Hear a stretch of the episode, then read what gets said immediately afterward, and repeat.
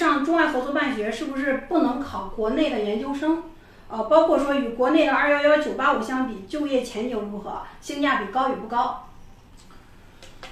啊，这个问题，这个问题很有代表性哈。这个首先一点来讲呢，你说的中外合作办学应该是西交六普这种学校，这种学校首先第一点来讲，这个学校你先说它的发证哈，它发证会发仨证，第一个证叫做西交六普大学毕业证，第二个呢叫西交六普大学的，比如说电子信息的学位证，第三个叫做利物浦大学的啊学士认证证书，这三个东西。这三个东西当中，首先第一点来讲，你是西交利物浦大学的本科毕业证，也就证明你首先一点你是中国国内毕业的大学生，那也就是说你是可以考中国任何一所学校的研究生，没有人挡着你啊。至于考都考不上，那看你自己的命。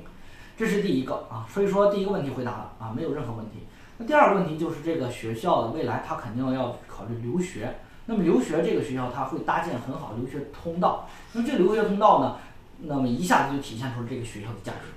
因为这个学校它在搭配通道的时候，无论说是我们说的是呃香港八大，还是我们说的是美国常春藤，还是我们说的是英国前十名，那么它这个学校都有很好的互通和共识性。所以说从留学的角度来说，你可能去这个这个申请。呃，英国的，比如说曼大哈，曼彻斯特，那你可能你的价值，你的这个申请的这个材料共识性就比武汉大学同学要更好一些。所以说，在这两个呢，它又胜于一些985大学，这就是它的长处啊。所以说，我觉得呢，呃，你要综合考虑这个问题。如果想出去，或者是想